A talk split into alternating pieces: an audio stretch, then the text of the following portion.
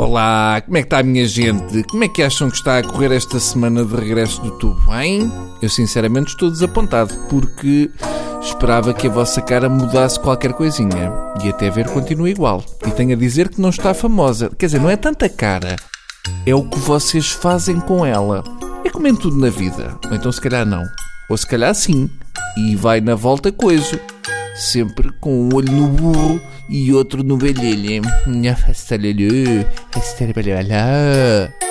Pronto, agora que já diluiu o coágulo que eu tinha no cérebro, vamos então falar do que interessa. Vocês já repararam que quando olhamos para uma pessoa que está a beber água, se nós olharmos para a boca dela através do copo onde ela está a beber, elas parecem um tamboril de boca aberta com os dentinhos de esquilo. Enfim, já deitei cá para fora. Outra coisa importante. Eu tenho medo de pessoas que dão beijos na boca dos cães e que os deixam dormir dentro da cama como se fosse uma pessoa. Tenho muito medo. Eu acho sempre que mais cedo ou mais tarde vão entrar no Colombo a gritar Angola é nossa. É demais.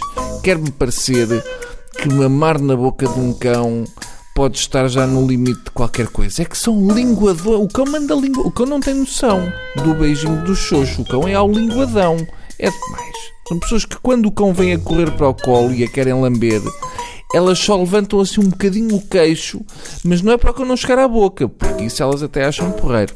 É para o cão não lhes lamber, sei lá, uma sobrancelha ou qualquer coisa que isso para eles é um bocado nojento. E o cão contente da vida, porque nunca na vida pensou que fosse possível curtir com um humano sem ser com a parte da canela. Eu parto com acasalar com uma perna é estúpido, mas ainda percebo. Não deixa de ser sempre um momento triste da existência humana quando percebemos que uma pessoa que respeitamos está com um cão a roçar a ponta do seu pênis na perna dela. Mas pronto, faz parte. Agora, deixar que ele a seguir lamba a boca é que já entra num território muito fora. Eu não tenho nada contra, mas assim de repente também não tenho nada a favor. Agora, se o cão mamar da nossa boca e a seguir beber um morrito connosco enquanto jogamos Call of Duty, ai, isso, meu menino, aí se calhar já estamos a falar de outro tipo de qualidade.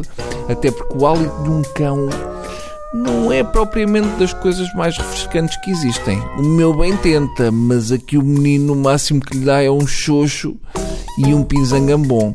Que é para ele perceber que isto não é tudo a patrão. Bem, agora vou andando que hoje tenho um almoço com um galgafegão Ainda tenho de me esfregar com pata de fígado.